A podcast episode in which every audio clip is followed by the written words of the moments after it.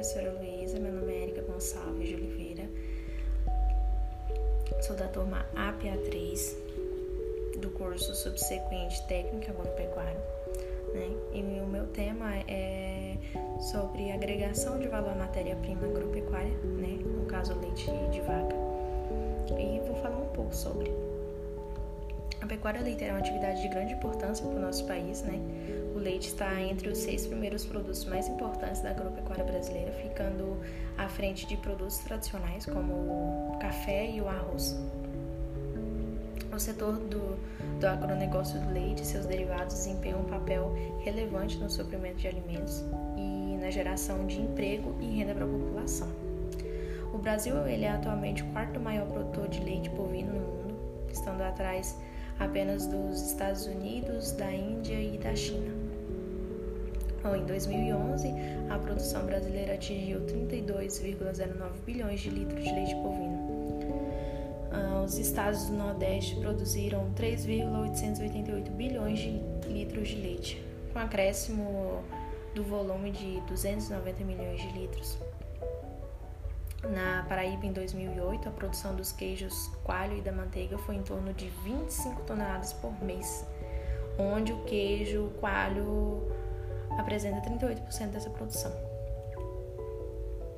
O leite da cabra uh, oferece vantagem competitiva em relação ao leite da vaca, devido à sua maior digestibilidade e por prestar para a produção de queijos especiais de alto valor comercial. A produção de queijo, ela gera soro, né, em grandes quantidades e pode ser considerado como um subproduto, né? O soro é um alimento rico em proteínas de alto valor biológico, mas sofre com a aceitabilidade em virtude do sabor e do odor, né?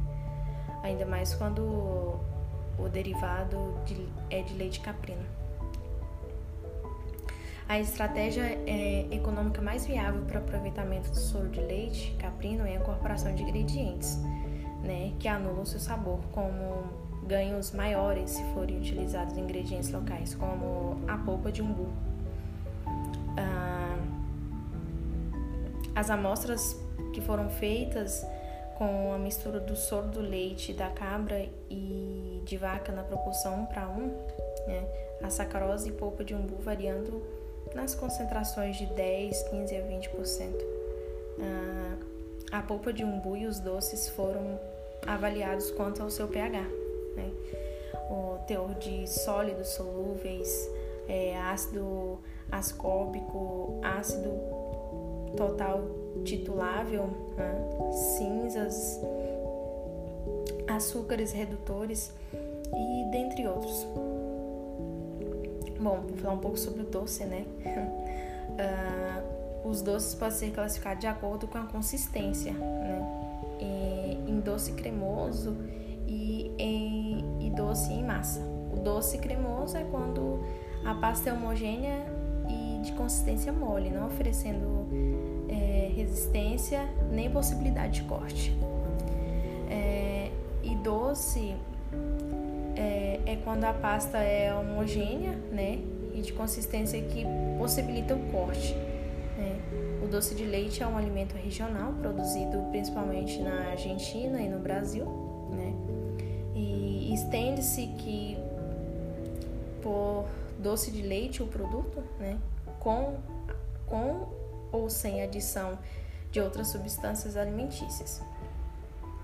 É obtido por concentração e ação do calor e pressão normal reduzida. Né? A produção de leite no Brasil é feita por muitas empresas, né? é, desde caseiras até grandes, grandes distribuições. É, o leite não, o doce de leite não apresenta é, uniformidade né, de qualidade. É, apesar de ser um produto em grande volume, né? E é isso.